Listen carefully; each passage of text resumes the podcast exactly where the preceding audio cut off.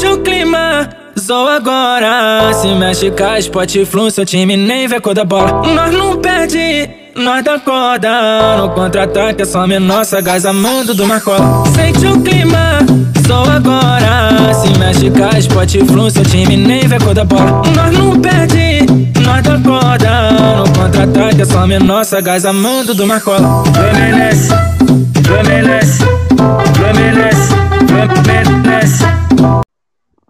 Spot Full Podcast, o lugar do torcedor tricolor. Sejam todos bem-vindos ao nosso episódio número 1 um do nosso podcast. Já gostaria de agradecer a você, torcedor tricolor, que acompanha nossa página no Instagram e hoje está aqui para poder participar dessa resenha, onde o principal assunto será sempre o Fluminense. Hoje estamos aqui com a tropa praticamente completa. A gente só teve uma baixa aí no departamento médico, vamos dizer assim, mas a gente está o nosso time basicamente completo aqui e depois a gente vai revezando também ao longo dos episódios, então todo mundo vai se conhecendo. Então hoje vou começar chamando nosso amigo Rômulo. Conta pra gente, Rômulo, quem é você, sua rede social, lá de onde está falando. Fala galera, saudações tricolores. Meu nome é Rômulo Fonseca, sou da cidade de Passa Três, no interior do estado do Rio. E o meu Instagram é arroba Romulo Fonseca 95. Boa, isso aí. O pessoal que já segue a gente também dá uma moral lá na página do Romulo. E o nosso próximo amigo que está aqui com a gente também para essa resenha é o Chico. Fala com a gente, Chico, tudo bem? Fala rapaziada, saudações tricolores. É... Sou Francisco Fernandes, é... sou de São Luís do Maranhão e meu arroba no Instagram é Francisco 1554. É isso. Show de bola, Francisco. Obrigado aí. Vamos pro próximo, Vinícius. Fala com a gente, Vinícius. Boa noite, pessoal. Meu nome é Vinícius Cristianes. Eu falo da cidade de Itaboraí, região metropolitana do Rio de Janeiro. Meu arroba no Instagram é Vinícius Cristianes, o mesmo sobrenome.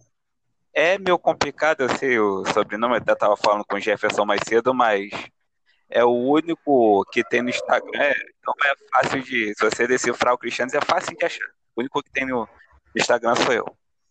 Essa é a vantagem, né? Exatamente. Isso aí. Então, completando o nosso time aqui, fechando essa meiuca, o Diogo. Diogo, fala com a gente, tudo bem, meu amigo? Tudo sim, é, boa noite é, para quem estiver ouvindo à tarde, boa tarde, quem estiver ouvindo de dia, bom dia a todos, saudações tricolores. É, meu nome é Diogo Gomes, tenho 19 anos e sou do interior do Rio de Janeiro, perto do Goitacazes. Isso aí, meu conterrâneo. Para quem já me conhece, né, eu sou o Jefinho. Já estou um tempo com vocês na página lá do, da Spotflu. Aproveito para esse nosso trabalho. É arroba Spotflu no Instagram, Facebook, Twitter. Também estamos começando um projetinho bem pequeno ainda lá no YouTube. E aqui com vocês, agora em formato de podcast. Então, pessoal, depois dessa breve apresentação, né, ritmo aí de pré-temporada aqui no, no nosso podcast, vamos lá. Eu queria saber um pouquinho da opinião de vocês, falar desse começo de temporada, né, em segunda marcha ainda do Fusão. Vamos lá, Vinícius, conta pra gente o que você achou, cara, desse início, sub-23, Fluminense deu uma sequência de derrotas. O que você tá achando do, Fluminense até aqui no Campeonato Carioca? Olha, uma sequência para acender o sinal amarelo. Porque a gente esperava que ia ter uma certa dificuldade no começo. Tudo bem que é, são dois times pequenos, a gente já tá, está jogando com o time reserva, mas as duas derrotas, assim, foram, foram dois acontecimentos inesperados. A derrota para o Rezende, assim, foi, teve muitos problemas. O, o árbitro errou muito em dois lances capitais, no anulado e num pênalti. Claro que ele não deu. E assim, ficou. E a gente até abriu o placar, mas tomamos a virada no erro infantil do Frazão. Uma rebatida muito feia, muito, muito ruim. E aí, e aí o Rezende foi mais competente sobre virar o jogo. Num jogo onde a gente merecia ganhar. Agora, contra a portuguesa, foi uma atuação realmente desastrosa. O Fluminense não teve nada bem. O Ganso até tentou, os meninos até tentaram, mas não foi o dia do Fluminense. E, e no momento, o Fluminense precisa mudar um pouco a estratégia, fez o certo em colocar alguns titulares para jogar, ainda mais tendo em vista que vai ter o Fla-Flu no domingo e, gente, e, o Fluminense precisa de uma vitória para levantar a moral. E nada melhor que uma vitória sobre o Flamengo para isso, né? É isso, eu, eu, concordo contigo, cara, e até vou pedir nossos amigos também para participarem, mas já adiantando minha opinião, eu acho que é isso. Independente do que a gente fez até agora, a oportunidade está aí, né? Então, acho que é, é o momento da, da, gente virar a chave. Claro que é início de temporada, e, mas sempre, sempre é tempo de vencer, né? Quanto mais no Fla-Flu. Concorda, Chico? Cara, eu concordo. É só ver no último Brasileirão aquela vitória no Fla-Flu no finalzinho deu um ânimo pro time. Teve o jogo contra o Corinthians, mas depois daquilo o time acordou, meteu aquela sequência de nove jogos invictos e a classificação direta para Libertadores. É, quanto à questão do uso dos, de pegar alguns jogadores do profissional para integrar o sub-23 contra esse Fla-Flu, nesse Fla-Flu, eu acho que foi uma boa ideia, só que eu não gostei de algumas modificações que o Roger Machado fez, como ter tirado o Gabriel Teixeira, que estava jogando bem, e tirar John Kennedy e Samuel Granada. Eu acho que ele perdeu uma grande oportunidade de dar experiência para esses garotos em jogo grande. O Flamengo também não vai com o time titular para o Fla-Flu, mas clássico é clássico, principalmente no profissional. E esses moleques vão estar jogando a Libertadores daqui a um mês, então isso seria uma oportunidade muito boa para dar rodagem para eles em jogo grande. É, por isso eu não gostei dessas modificações especiais em relação, é, que o Roger fez. E no jogo sobre o jogo contra a Portuguesa, não tem muito o que falar, só que Caio Vinícius não tem condição de ser titular. Quando o meio time entrou, o time deu uma melhorada. É, e nada a declarar sobre Rafael Ribeiro, que contratação bizonha do Fluminense para essa temporada. Acho que é isso. Pois é, cara, a gente vai, vai falar mais um pouquinho, digamos, do Rafael Ribeiro e das contratações do Fluminense, mas se adiantou muito bem, na minha opinião, colocamos a respeito da, da atuação do Rafael. E Romulo, fala para mim, como é que você vê essa questão das mudanças do Fluminense realmente né, como é que você enxerga essas mexidas aí para a estreia de fato do técnico Roger Machado? Né? Então, é para essas, essas, duas primeiras rodadas, para ser bem sincero, eu fiquei um pouco decepcionado. Eu esperava mais de alguns jogadores. Eu acho que John Kennedy, principalmente, esperava um pouco mais dele nessas duas primeiras partidas. Samuel Granada, um pouco mais também. É, a grata surpresa, assim, disparada dessas duas partidas para mim foi o Gabriel Teixeira, craque de bola, o Fluminense tem que lapidar ele direitinho.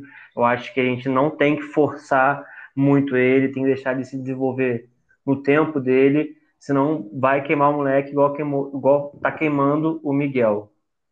É, sobre, o, sobre essa integração de alguns do, do profissional. Acho válido, porém, eu acho que algumas peças ali poderiam ser outras. Acho Caio Paulista, eu acho que já que é para subir um profissional, para acrescentar, seria subiria um profissional de maior qualidade.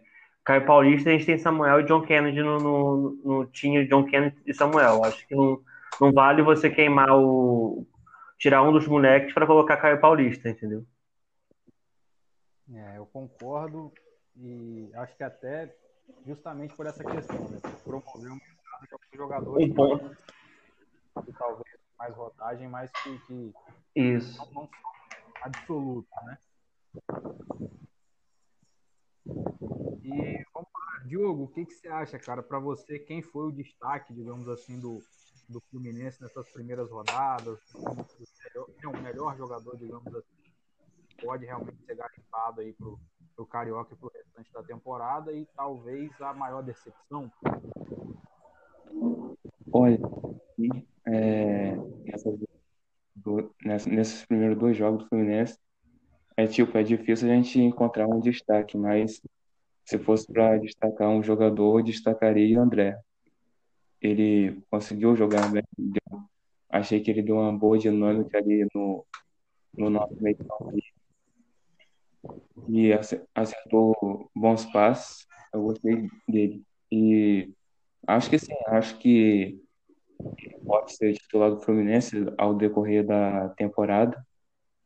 Eu acredito nisso, porque tipo, eu já acompanho futebol dele desde a base, eu gosto muito de assistir a base e tal. Aí sempre gostei dele e tô gostando desses dois primeiros jogos dele. E para mim. Um nome positivo, cara. Eu confesso que o André passou um pouco despercebido, né? Mas é um bom nome, sem dúvida. Sim, sim. E como decepção, cara, você consegue listar alguém aí? Cara, decepção. Eu. Eu esperava mais do John, porque a gente sabe o potencial que esse moleque tem, né? E eu achei ele, nesses dois primeiros jogos, prender muito a bola, querer o jogo só para ele e tal. Não tocava a bola a hora que dava para dar o passe, ele não dava. E eu achei que a gente perdeu várias chances no, no primeiro jogo com, com ele. Ele sempre arrastou na bola em vez de dar, dar o passe para o jogo, ele não fazia isso. E a gente perdia muita chance quando ele fazia isso. Não, entendi. E até aproveitando um pouquinho do gancho do André, e aí eu deixo aberto espaço aí para falar. Eu não sei se vocês têm essa percepção, mas o André é nojento, né? O moleque vira um, aquela meinha meia canela, aquele, aquele pique boleiro, né? Mas o moleque domina a bola com uma tranquilidade. Às vezes até me preocupa, porque eu fico com a sensação de que que ele vai perder a bola, mas o moleque faz uma virada de jogo, abre o jogo, é muito tranquilo na cabeça da área. Né? Muito talentoso. Isso aí, muito, muito, né, muito pronto, né? Apesar de ser da base, eu, eu sinto o André muito pronto, realmente. Eu, Aliás, o que mais tivemos ano passado foram jogadores que subiram da base e imediatamente já deram conta do recado, né? Martinelli. Sim, sim. Isso é, isso é importante. A gente sabe que.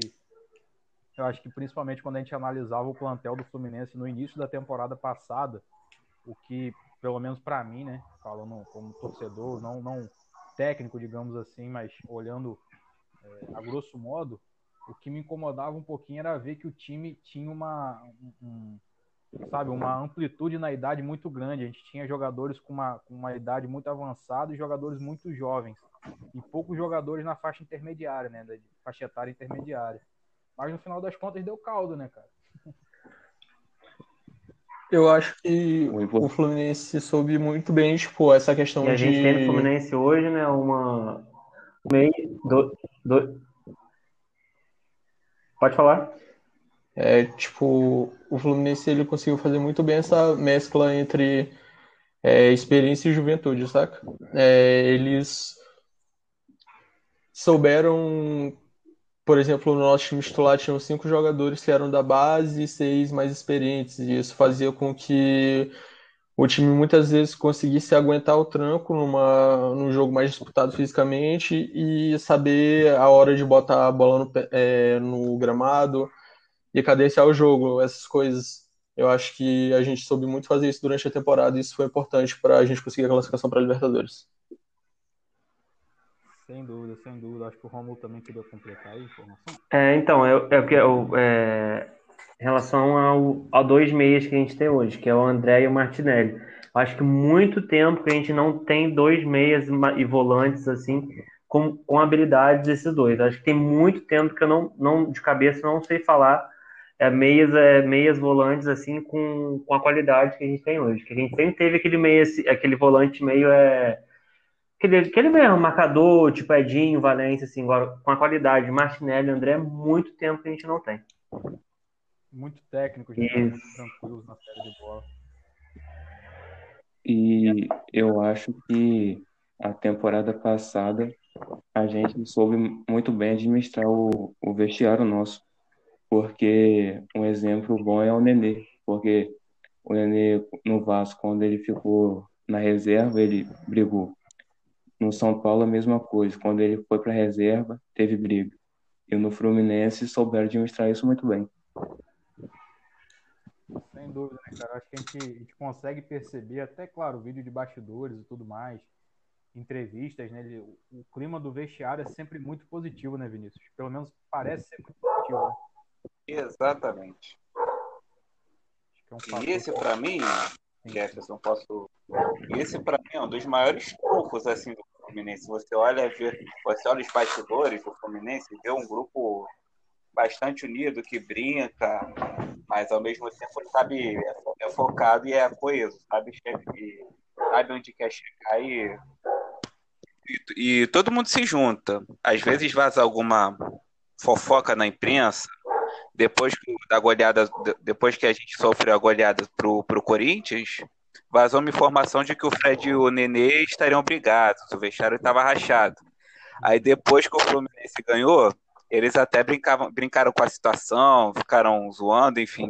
Sinal de que o grupo leva numa boa, assim, o- as notícias. Porque fofoca sempre tem. Infelizmente, no futebol, isso tem acontecido muito, né?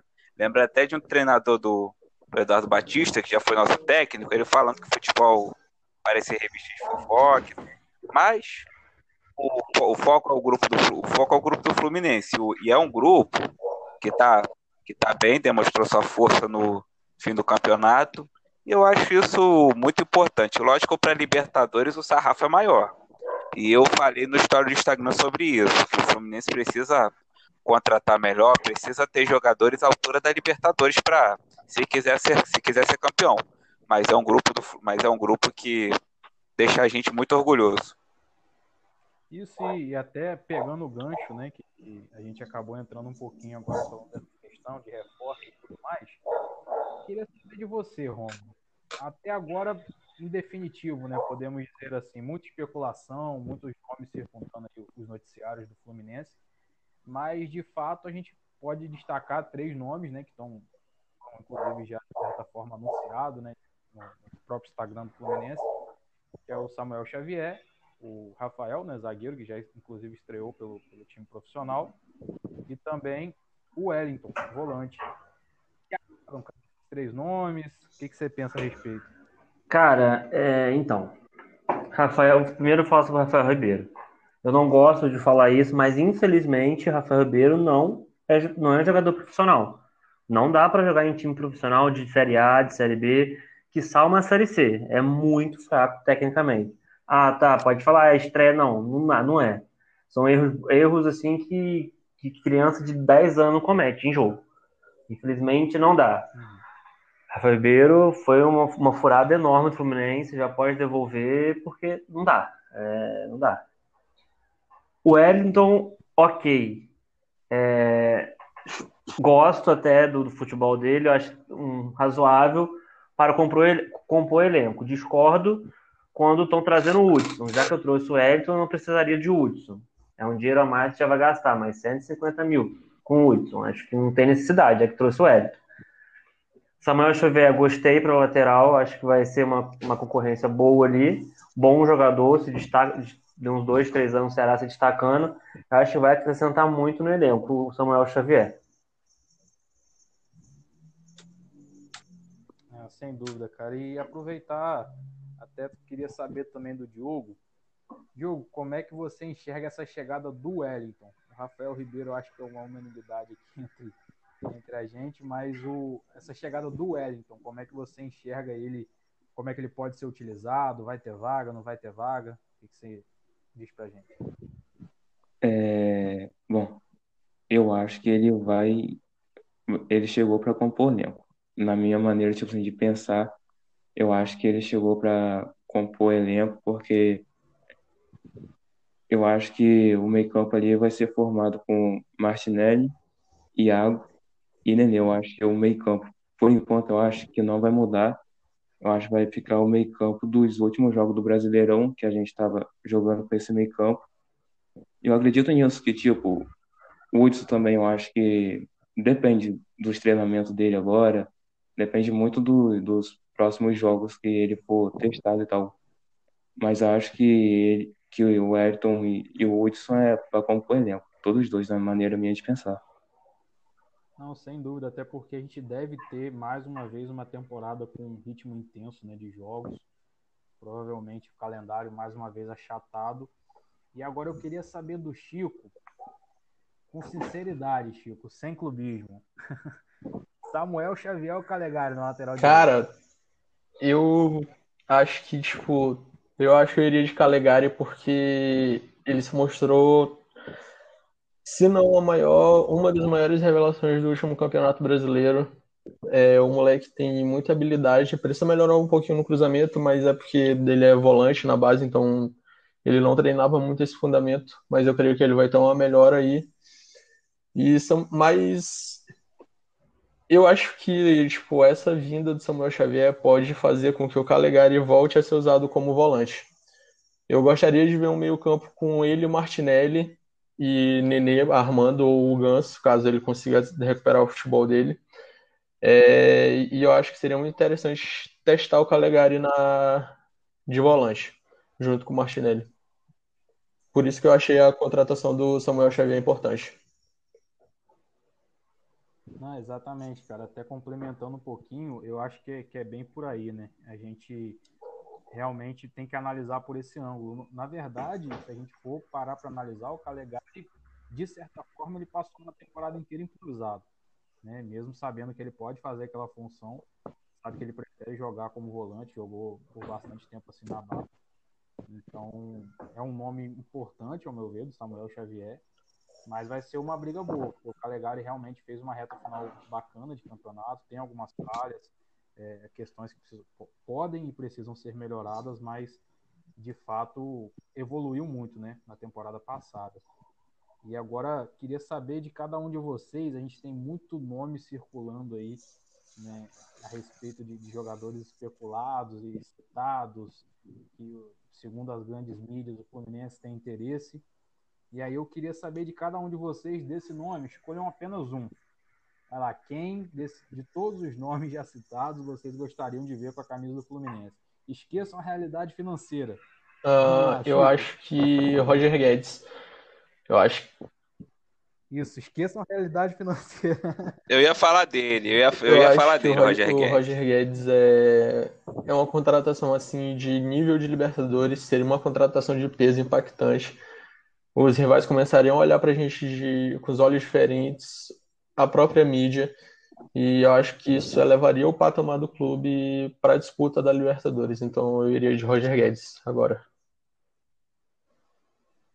Você também, Vinícius? Com certeza, eu já imagino uma dupla, Roger Guedes e Fred. Para mim seria uma dupla muito boa, porque o Fred, ele ele costuma fazer muito mais gol quando tem um parceiro rápido ao lado dele, um cara que ajuda, conduz a bola e toca para ele fazer. Alan, Wellington Nenf e por aí vai. E ele, para mim, seria uma dupla perfeita pro, pro Fred. Boa, boa. Tem que falar porque é um jogador novo e a gente é um jogador novo e que já demonstrou que tem qualidade, como, como falaram. É um cara, se o Fluminense contratar ele, seria o cara para Libertadores, que, que faria com que os adversários olhassem para o Fluminense e pensassem: o Fluminense não tá para brincadeira, o Fluminense quer tá investindo sério para brigar pela Libertadores. E é assim que tem que ser. Isso aí, eu acho que mais importante é realmente o reflexo né, de, de, uma possível contratação, como o mercado, enfim, como os outros times realmente passariam a olhar o Fluminense. E para você, Diogo, de todos os nomes aí, quem você gostaria de ver vestindo as, as cores mais bonitas do Brasil? é, bom, antes do Roger Guedes ser especulado no Fluminense, eu fiquei tipo bastante animado com a especulação de William Bigode, que poderia vir o Fluminense e tal. Mas quando começou a ser especulado o, o nome de Roger Guedes, aí, se for para escolher Roger Guedes ou William Bigode, eu fico com Roger Guedes. Boa, boa. E agora, e agora para definir essa parada aí, Romulo, unânime? Cara, de todos os nomes especulados até agora, do William, do Sacha, do Roger, do Tiquinho Soares. Cara, todos me agradam. Eu gosto demais do futebol do William. Demais, demais, demais. Ele, acho que ele faz duas funções, de lado, centroavante. Mas não tem como não escolher o Roger Guedes. Eu acho que, pô, pelo nome, pelo. Pô, esse é um diferencial. É que o Fluminense entrar, pô, o Fluminense tá para disputar Libertadores, o Fluminense quer Libertadores. Eu acho que entraria com uma moral diferente, até que no Brasil mesmo, por parte da imprensa, levantar o nosso respeito por parte deles de novo. Sem dúvida seria fundamental, cara. E aí, já traçando, né, entrando um pouquinho nesse planejamento dessa temporada que está se iniciando, eu queria saber também de vocês, vamos lá, uma projeção, né? A gente disputa, digamos assim, podemos listar aqui, listar, né, quatro principais competições, que Carioca, Copa do Brasil, Libertadores e o Brasileiro. Então, vamos lá, vamos começar aqui pelo Carioca. Diogo, o que, que você acha, meu amigo? Qual é a sua projeção? É, daqui para frente que a gente vai começar a usar mais jogadores experientes. Eu espero que o Fluminense agora ganhe todas as partidas. Hum, tipo, nem é, pro, nem é não. Porque contra um time pequeno, a gente tem obrigação de ganhar. Vasco e Botafogo, a gente sabe a situação que eles estão passando. Para mim, é, tem que ser seis pontos garantido contra eles também, obrigação de ganhar também. E o nosso concorrente aí é o time da Lagoa lá, né? E olha, eu acredito no nosso título. Nosso último título foi 2012, né? Isso. É isso? Isso, já tem um tempo. Isso, 2012. Então, eu acredito que a gente pode sim em busca desse carioca que já, já faz um tempinho que a gente não conquista e a gente está precisando. Começar o, a temporada com chave de ouro. Aí, sem dúvida. E para você, Vinícius, dá para buscar o Carioca? Dá pra buscar, dá pra buscar. Mas a gente. E ano passado foi por muito pouco que a gente não ganhou. Assim, a gente só perdeu, eu diria que foi por um erro capital Uhum. do Egídio, naquela dividida ali com o Gabigol que resultou no gol do Michael. Pra mim foi o lance ali que decidiu o campeonato. Mas esse ano, se Deus quiser, não vai acontecer. Eu acho que o Carioca tá entre Flamengo e Fluminense, realmente. Porque o Vasco e o Botafogo, no momento, acho que estão em recuperação, foram rebaixados e tal. E para brigar contra o, contra o Rubro Negro, a gente sabe que é difícil, eles têm investimento, tem um time que a gente já sabe como é que é, a gente já sabe como a da dificuldade, mas a gente, eu confio no potencial do Fluminense, que já foi demonstrado co- contra o Flamengo no Brasileiro. É difícil, mas não é impossível, né? Sem A gente que é tricolor, a gente acredita até o fim. Exatamente, cara. E eu confesso que principalmente depois, claro, ele já não vinha bem, mas principalmente depois desse Fla-Flu, toda vez que eu escuto o nome do Egídio, eu faço o sinal da cruz, agradeço a Deus aí, porque ele Mas dá- fez a gente passar muita raiva, cara. Melhorou, melhorou no final da temporada. tá- melhorou no começo, com- no, ele fez um final de campeonato muito bom, Sim, sem dúvida. Regular, né? Eu acho que o Egídio que a gente esperava, na verdade. né?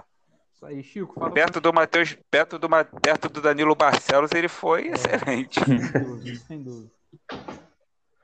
Vamos lá, Chico. Ah, eu acho que o, esse campeonato carioca, além de servir para o Fluminense experimentar alguns jogadores da base para ver quem já está pronto para ir pro profissional ou não, é, eu acho que também é uma grande oportunidade da gente tirar um jejum de títulos. A gente não ganha título desde 2012 e ganhar o carioca agora seria importante para isso, tiraria um peso relativo da costa do elenco e deixaria a temporada menos pressionada para eles e faria com que a gente conseguisse ir mais focado para as competições. É, por isso que eu acho que o Carioca seria importante, seria um início de temporada ideal, assim, eu diria, para poder ir atrás da, da Libertadores e também da Copa do Brasil, porque eu acho que. Mas para isso a gente fala mais para frente. Não, sem dúvida. E aí, Romulo? Sua expectativa tá alta, tá baixa? Cara, o Carioca é nosso esse ano. Tranquilo. Não zica, não zica. Pelo antizica. Não, mas assim, sem sacanagem, eu acho que acho que o Carioca esse ano vai ser nosso. Acho que a final provavelmente vai ser Flamengo e Fluminense. Vai acontecer uma coisa muito fora da curva. Mais, mais, mais Fluminense, que o Fluminense adora aprontar uma zero, não pode pegar um time pequeno que a gente sabe. Mas enfim. Mas eu acho que esse ano a final vai ser Flamengo e Fluminense de novo. Acho que o Fluminense ganha do Flamengo, assim, acho. Porque já é claro que o Flamengo, o Fluminense é o time que dá mais dificuldade ao Flamengo, que entendeu o jeito do Flamengo jogar, e anula o Flamengo, todo, todo jogo o Fluminense anula o Flamengo. Então acho que O Flamengo também não é mais do Flamengo de Jorge Jesus, então acho que não tão bicho mais papão e não é o Flamengo mais difícil de se enfrentar. Aliás, o Fla, o Fla-Flu, vocês notam uma diferença. Por mais que tenha, por mais que maior que seja a diferença É isso aí. técnica, tanto na época da Unimed como também agora, é o clássico que sempre foi equilibrado. Você nunca vê um time É, exatamente. Sim, fazendo uma diferença larga. Assim. Foram poucas vezes que o Flamengo ganhou do, do Fluminense uma diferença larga, três gols ou mais, e vice-versa. A última vez, Pois é, eu. Foram poucas Acho- as vezes. É um clássico acho que a última vez pelo Fluminense foi equilíbrio. aquele 4x0 lá em Manaus, eu acho. em me engano. 2018. 2018, né? Cuiabá, Foi. Cuiabá. Cuiabá, isso. É. Acho que foi só em 2018 que eu lembro. Foi o 4x0 que, a gente- que o Fluminense ganhou do Flamengo e no Brasil. Só que aí no brasileiro tomamos o troco. O Flamengo Foi. deu de 3x0. É isso aí. Isso, isso. E eu não. Mas faz parte, faz parte. Pois é, e muito do que a gente está falando, eu não sei se vocês já viram, eu vi um, um trechinho do vídeo do Rica Perrone, que ele fala exatamente isso, cara. Independente da situação que, por exemplo, o Fluminense esteja passando, o, o time que o Fluminense manda, manda a campo, né? O, o, o Flamengo joga diferente, né? Quando, nessa, por exemplo, o Flamengo vai enfrentar o, Vasco, o, o Botafogo, enfim, ou até um nacional, digamos assim. Mas o Fla-Flu é diferente, cara. Não adianta, não adianta O Fla-Flu é. entendeu? O próprio flamenguista que carrega essa soberba, né, digamos assim, quando ele vai enfrentar o Fluminense, ele sabe que ele não pode Eu ser acho- soberbo. A, a verdade é essa. Eles ficam com medo. Todo, todo flamenguista que eu conheço é exatamente assim. Ele, ele tem aquela soberba que é normal do flamenguista, mas com o Fluminense ele vem sempre com um pé atrás. Ele pensa, é, o Fluminense, o Fluminense a gente tem que É diferente, né? Eu segurar mais onda. É diferente, é diferente. o fato de, tanto da torcida quanto do próprio Fluminense não deixarem o Flamengo se engrandecer para cima da gente, porque tu vai olhar aí o jogo, a torcida do Vasco e a o próprio treinador, o elenco na última partida aí falando que o campeonato do Vasco era outro, que eles eram muito inferiores, a torcida Que o Pois é, Flamengo e estava em outro patamar. Que é o um Flamengo estava em outro de um patamar. clube em relação ao outro. E eu acho que isso nunca vai acontecer por parte da torcida do Fluminense e nem da diretoria, porque a gente sabe o tamanho da gente e não importa a época, a gente sempre vai dar trabalho. Boa, boa. E aí, já passando agora, né, deixando um pouquinho o estadual de lado, eu queria saber de vocês, naquele bate-pronto realmente, é, projeções para a Copa do Brasil e para o Campeonato Brasileiro. Vamos lá. Eu particularmente acho, cara, que a gente consegue beliscar, sendo otimista realmente, pelo menos até uma quarta, quarta de final, a semifinal do, do, da Copa do Brasil. E eu acredito em outra campanha muito sólida no, no Brasileirão, cara. O, o Roger tem, tem um histórico de, de um aproveitamento bacana. E eu acredito que dá para fazer outra campanha de Libertadores, buscando ali um G4, porque aí vai realmente voltar, né? O Fluminense voltar ao cenário nacional com muita força. E o que, que você acha, Diogo? Vamos lá, Copa do Brasil e Brasileirão. É, eu concordo com o que você falou. Também estou junto com você. Acho que no brasileiro, acho que a gente vai ficar entre os seis ali, brigando por uma, uma vaga direta na Libertadores, no G4. E tomara que dessa vez a gente consiga, desde, desde a, do início da, do campeonato, a gente focar nisso. É G4, é, é isso que a gente tem que pensar, porque na temporada passada a gente, na verdade, a gente não imaginaria tá, na, na Libertadores. Talvez a gente imaginaria tipo, o Fluminense brigando por, por uma pré-Libertadores. E a gente, no finalzinho do, do campeonato, a gente viu que se a gente não tivesse perdido o segundo jogo contra, contra o Botafogo, o jogo do segundo turno, pegasse três pontos lá, a gente já podia estar mais à frente. A gente deixou escapar pontos com RB Bragantino, Atlético Goiás e outros. Aí, tipo, com esses pontos que a gente deixou para trás, se a gente tivesse, a gente conseguiria o G... estar com a cabeça no G4 a rodadas antes e não no finalzinho assim do, do campeonato. Aí eu acredito nisso, acredito que tipo a gente tem que entrar com a cabeça focada. Desde o início, é, vamos brigar pelo G4 dessa temporada, e é isso. E na Copa do Brasil, a gente já vai Não, entrar é não é isso? regulamento agora. Terceira fase. Terceira fase. Terceira fase. Terceira fase agora. uma fase antes, né? Das... Isso, exatamente. Ah, tá, nem tava sabendo que tinha mudado o regulamento. Então, dá pra gente conseguir umas quartas de final aí. Dá pra gente brigar sério também pela Copa do Brasil. Boa, e Vinícius, e você, meu amigo? Olha, eu acho que na Copa do Brasil realmente a gente dá para chegar um pouco longe, mais longe do que os, torce- os torcedores como os pensam, mas o torcedor no geral, a gente procura ser otimista. Eu acho que o Fluminense, se jogar certo, dá para chegar, dá para avançar de fase. De repente, umas quartas de final, até uma semifinal, conforme o amigo tinha, tinha citado anteriormente. Eu, é claro que eu torço pelo título, mas sendo realista, é uma, a gente briga ali por quarta e semifinal, mas todo cuidado é pouco, porque a Copa do Brasil tem adversário de pequeno, médio que joga a vida e muitas vezes, se a gente entrar desatento, acaba sendo surpreendido, como foi na edição passada, né? O Atlético, o Atlético Goianiense entrou no jogo muito mais ligado que a gente e, consequentemente, se classificou. E agora, brasileiro, é muito importante que a gente faça uma, mais uma vez uma, uma campanha boa, uma campanha que leve para Libertadores, porque eu vou falar uma coisa para vocês: o Fluminense precisa se acostumar a disputar Libertadores, voltar aquela, ter aquela frequência que tinha antigamente no começo da década passada, 2011, 12, 13. E isso passa por uma campanha, uma ótima campanha no brasileiro, como foi essa 2020.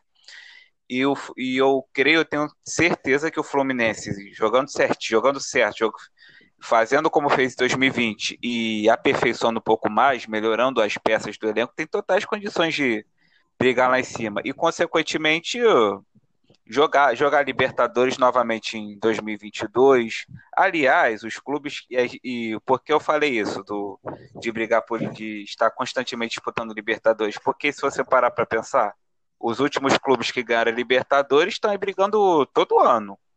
Palmeiras, River Plate, Grêmio, rival da Gávea, enfim. Todo, todo ano eles estão disputando Libertadores e. Ok, a realidade, tem elenco forte e tal e tudo mais. Porém, a gente precisa ter essa. estar constantemente disputando. Isso passa por uma boa campanha no brasileiro, que eu acredito muito que o Fluminense vai conseguir novamente. Ah, bacana, bacana. E agora eu queria ouvir. Rômulo, o título brasileiro é nosso, né? Então, aí já é ser um pouco, é, um pouco muito otimista, muito otimista. Cara, mas eu acho que dá pra brigar com o G4 direto, uma vaga direto na Libertadores. Acho que é que o Vinícius falou, o Fluminense tem que se acostumar a brigar, a brigar lá em cima de novo no, no, no âmbito nacional, porque isso é fundamental. A gente vai brigando lá em cima, a gente vai pegando gosto, uma hora a gente ganha de novo, entendeu? É, é ser constante nas campanhas do Campeonato Brasileiro. E já a Copa do Brasil, assim, eu acho um título bem mais possível. Eu não descarto a possibilidade de título, não. Acho que as quartas de final é uma realidade. Eu acho que aí passando das quartas, aí você pode, pode acontecer tudo, pode acontecer tudo, né? Eu acho que uma Copa do Brasil, se tudo der certo, se jogar direitinho, gente consegue beliscar aí, porque, igual, o Grêmio, se, o Grêmio chegou na final da Copa do Brasil, assim, um time bem, bem, bem, bem meia boca, né? Não vejo o Grêmio tão, tão superior ao Fluminense como o pessoal fala na imprensa, mas dá pra beliscar, entendeu? Não, com certeza. Tanto que, tanto que o Fluminense ficou na frente do Grêmio no Exatamente. brasileiro. Isso. Bem, muito, bem, Superamos ele. muito bem lembrado, Vinícius. Chico, queria ouvir de você, meu amigo. O que, que você acha aí dessa. no- a questão nacional, né? Como é que o Flusão vai. vai Em relação a isso, eu concordo com. Eu não lembro quem foi que falou, mas que disse sobre o Fluminense precisar voltar a disputar constantemente a Libertadores. E o caminho para isso é campanhas boas no brasileiro, precisa voltar a ser costume na parte de cima da tabela. É, E eu acho que essa temporada dá pra gente brigar por G4 e mais realidade um G6. Só que pra mim o Fluminense teria que sim se garante numa campanha sólida no brasileiro, mas deveria focar na Copa do Brasil. É, porque times como o Internacional em 2019, o próprio Grêmio essa temporada, o Corinthians em 2018, se eu não me engano, esses times não eram times tão bons, não eram times nada fora do normais e eles conseguiram chegar na final. É, eu acho que dá sim para a gente pensar em título. Eu creio que, no mínimo, a gente tem que ir nas quartas de final. Mas eu realmente acho que a possibilidade de título é grande para a Copa do Brasil se a gente jogar certo, se a gente focar. E tem que pensar grande essa temporada. Boa. E agora, por último, mas não menos importante, a nossa velha conhecida eu sei que no fundo, no fundo, todos nós estávamos com uma saudade, né? Que a gente não consegue nem mensurar. A boa e velha Libertadores, Vinícius. Fala para mim. Onde é que a gente vai chegar? Libertadores! Liga a bolinha de cristal agora e me diz aí, meu amigo, o que, que você projeta pro Fusão? Seremos campeões. Boa. Isso que eu gosto. Seremos campeões. Eu gosto. Libertadores. É, já é. Libertadores é um campeonato que você não tem que pensar nada além do, do título, nada além de você ser campeão. É um torneio que você tem que entrar para ganhar. Muito bem. Ainda mais no nosso caso, que infelizmente nós não temos ainda um título da Libertadores. E o Fluminense é um clube que eh, eu, eu mesmo, mesmo se não fosse tricolor, acho que eu falaria a mesma coisa. O Fluminense é o clube da América do Sul que mais precisa de uma Libertadores e mais merece uma Libertadores. Pela história que tem, pela força da sua torcida, por ter perdido daquela forma injusta, né? Uhum. Que isso a gente. Não, melhor não comentar. Mas eu. É, É, Pula essa parte, por favor.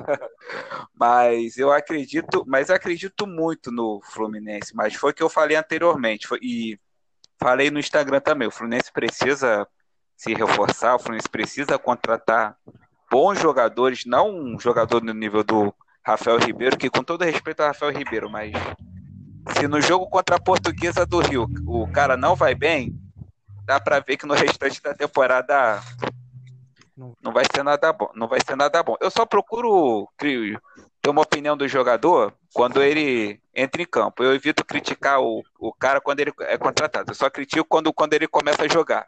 E joga mal, né? Mas no caso do Rafael Ribeiro, esquece. Porém, o Fluminense precisa de, um, de bons reforços, de bons jogadores para brigar pela Libertadores. Porque o time é bom, o grupo é coeso, mas Libertadores, o sarrafo é outro, é outro patamar, né? E nós precisamos de jogadores de qualidade para encarar essa competição de igual para igual. Roger Guedes, né? Quem sabe? Aí, vamos- sonhar, vamos sonhar. William Bigode. Mas é isso aí. O Chico, fala pra mim, cara. Agora que a fase de grupo já é uma realidade, sorteio logo logo a gente vai acompanhar o sorteio aí do Fluminense, saber os nossos adversários na fase de grupo. O que, que você É, Daqui a pouco eu falo sobre Eu acho que a visão tem que ser essa de entrar nessa Libertadores para ganhar. É um título que a gente não tem, que a torcida quer muito, que a gente tá indo atrás. Então, eu acho que o foco essa temporada tem que ser as Copas, tanto a Copa do Brasil quanto a Libertadores. É, O time tem jogadores experientes como o Fred, o Nenê, é, jogadores cascudos como Samuel Xavier, tem um elenco da base bom. Então, o Santos provou essa temporada passada com jogadores bons, experientes, jogadores da base, chegando na final da Libertadores. Então, o Fluminense pode seguir essa receita, pode fazer isso essa temporada, só que, ao contrário do Santos, terminar campeão nesse final de temporada.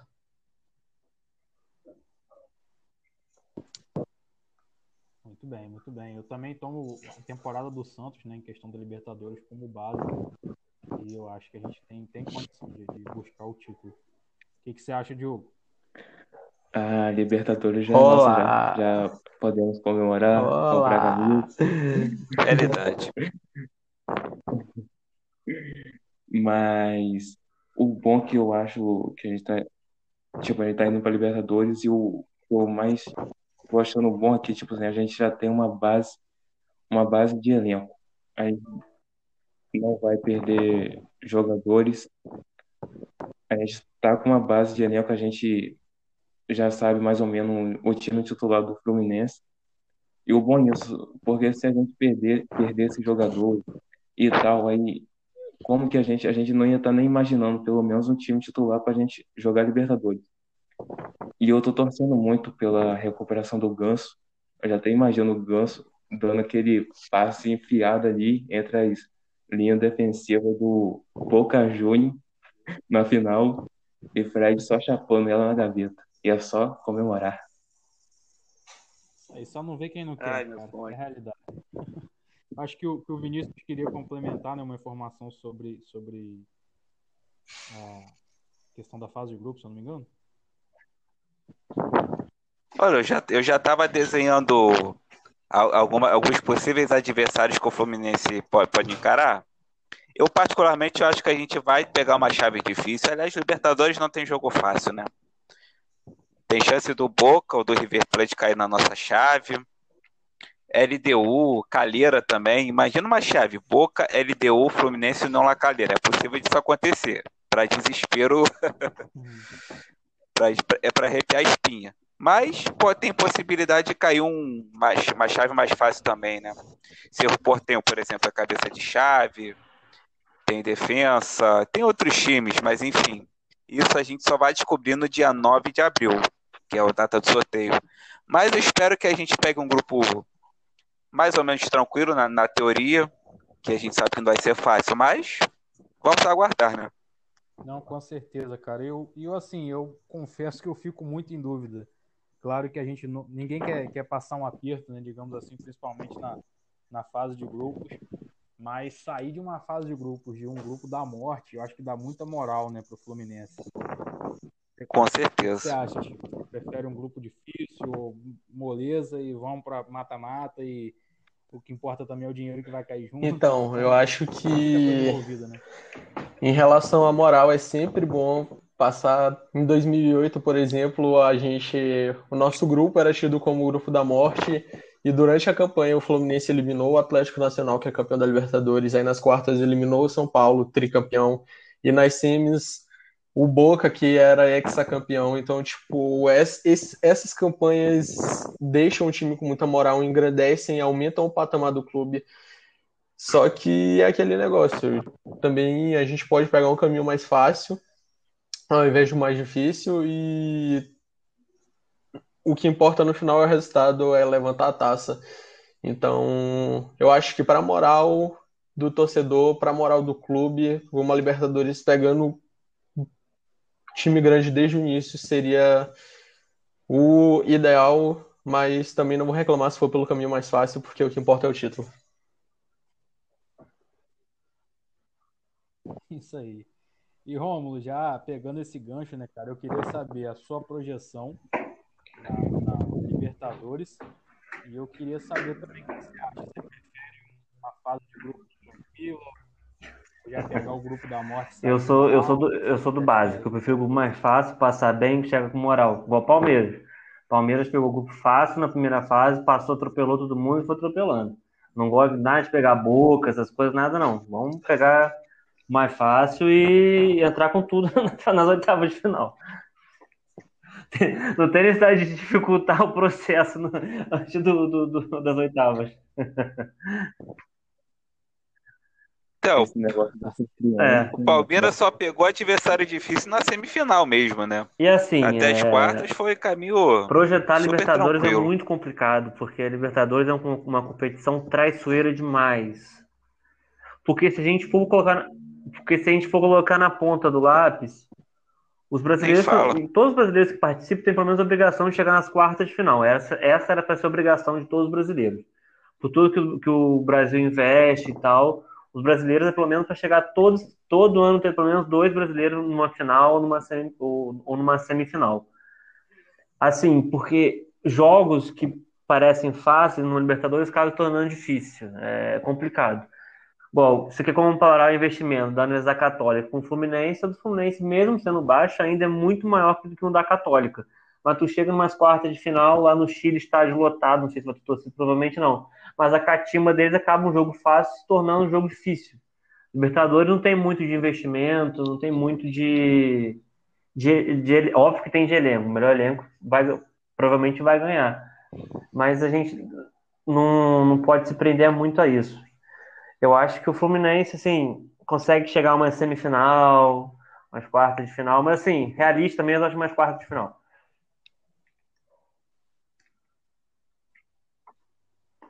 Não, correto, correto. E para fechar, pessoal, a gente já entrando na reta final aqui do nosso podcast, falar agora do encerrar, né? Falar, a gente já falou um pouquinho do clássico e tudo mais.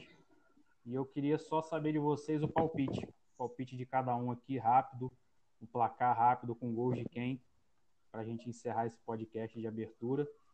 E vamos começar com o Rômulo. Placar. Rômulo, queria saber de você, Rômulo. 3x1 Fluminense. Gols de Ganso, Caio Paulista e Michel Araújo. Boa, boa. Começar, começar o 2021 aí, a temporada, né? 2021 com, com o pé direito. Vamos ver, vamos ver. Vinícius, fala pra mim, Vinícius, o que, que você acha aí? Do Fla-Flu? Placar do Fla-Flu. Olha, eu acho que vai ser 1x0 pro Flu. Boa, boa. O, pra mim, o tô achando que vai ser gol do Ganso. Crava aí, 1x0 com gol do Ganso. Vai ser que nem, nem ano passado. O Ganso vai fazer um gol de Vai fazer um golzinho diferente, diferente. O Nenê fez gol de calcanhar. O Ganso, É, porra, eu... quem sabe. É, pode ser. Quem sabe de barriga, né? Mas. Mas vai fazer um, um gol Ganso- tanto quanto diferente, que nem, que vai nem o 2011, vamos sair vai com a dar aquela vitória. pro meio, vai Vai ser difícil, ver. Boa, boa. Isso. Diogo, fala pra mim, seu placar, Fla-Flu. É, a gente ganha, isso eu não tenho dúvida nenhuma. Mas a gente vai ganhar de 2 a 0. Pra mim, o gol vai ser de Ganso Todo mundo botando fé no. André. O tricolor se ilude com o Ganso mesmo, né? Eu nunca vi. Outro- no. Todo ano a gente acha que o Ganso vai jogar bola. É incrível, cara. Todo tricolor tem fé no Ganso. Todo mundo tem. Esse ano vai, esse ano vai. Tá aguardando pra Libertadores, tá É, aguardando pra artilheiro da Libertadores. Libertadores, junto, com o Dom Fredon. Que beleza. Nossa. Vamos lá, Do Chico. título, Ganso, né? Nenê e Fred, a, a, a trinca ali do. Nossa. Líder de, assi- líder de assistência, Exato. Igor Julião. Nossa, aí que exagerou. E pra fechar, O meu palpite saber é o é o placar seu mais clássico da história do Fla-Flu, 3 a 2 Fluminense, é, com gols de Ganso, Caio Paulista e John Kennedy no finalzinho. Pode anotar. Muito bem. Eu não sei, não sei, cara. Eu vou arriscar de um lado, vou ser conservador de um lado e vou arriscar do outro. Eu acho que 2 a 0 Pacheco e Caio Paulista. e quem discordar não sabe o que tá falando, porque o Caio Paulista é Vamos para as cabeças. Bom, pessoal, basicamente é isso. Estamos chegando aqui ao final do nosso primeiro podcast. E gostaria de deixar um abraço e uma pronta recuperação a Cícera, que é a integrante aqui do nosso time, está no departamento médico, mas em breve vai estar com a gente aqui e também vai poder comentar o Fluminense. A gente, nosso, nosso objetivo é fazer sempre um podcast semanal, comentando as últimas notícias do Fluminense, fazendo um pós e um pré-jogo, né? Então gostaria de agradecer a todos vocês. Se alguém tiver É, alguma consideração final, Só falar para é quem isso. quiser me seguir no Twitter, é o mesmo do Instagram, Francisco Underline 1554. Lá eu posto bem mais coisas em relação ao Fluminense, tanto de notícia quanto meme, essas coisas. E quem quiser seguir, é isso.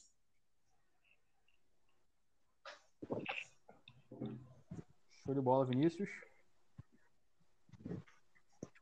Obrigado, pessoal, uma, uma, uma- pela oportunidade aí de participar aí desse podcast e, e, e- e agradeço nova, no- novamente e espero poder estar presente nas próximas vezes aí com notícias boas pra gente, se Deus quiser.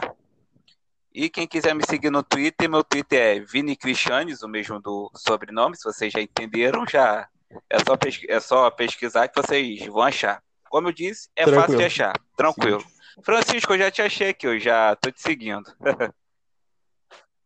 Show de bola. Saudações. E agradecer a galera e, e compartilha com a galera aí, com os torcedores tricolores e saudações. Muito bem. Diogo, alguma consideração final? É, eu queria agradecer a oportunidade de fazer esse podcast aqui com vocês. E o dia que eu puder, eu, Maraca, é, se algum de vocês estiver lá comigo, por favor, me segurem que eu vou acabar desmaiando. Faz fala. Aliás, que saudade do Maraca, né? Que saudade do Maraca, nem fala. Fica aqui o sentimento, né? Compartilhado por todos. E se Deus quiser, livre disso que a gente está passando, a gente vai poder se encontrar realmente. Curtir o Fluminense ao vivo e a cores. Rômulo. Amém. Galera, foi um prazer estar falando com Uma vocês. É, esse Rômulo? papo de Fluminense, conversar sobre Fluminense e para o Fluminense, acho que é bom demais. Todo tricolor gosta, se amarra. É, tem o Twitter também, arroba, arroba Romulo FFC 1902. Mas lá, meu, assim, eu falo mais coisas aleatórias, somente Big Brother no momento, mas sou um pouco mais radical que no Instagram. Enfim, mas quem quiser seguir, pode seguir lá. E é isso aí, galera. Um abração e bora pra cima da, do nosso rival domingo aí. E é isso aí. Ganhar Fla-Flu é normal. Sente o clima, só agora. Se mexe com a Spot Flu, seu time nem vê cor da bola. Nós não perde, nós dá corda. No contra-ataque é só nossa gás amando do Marcola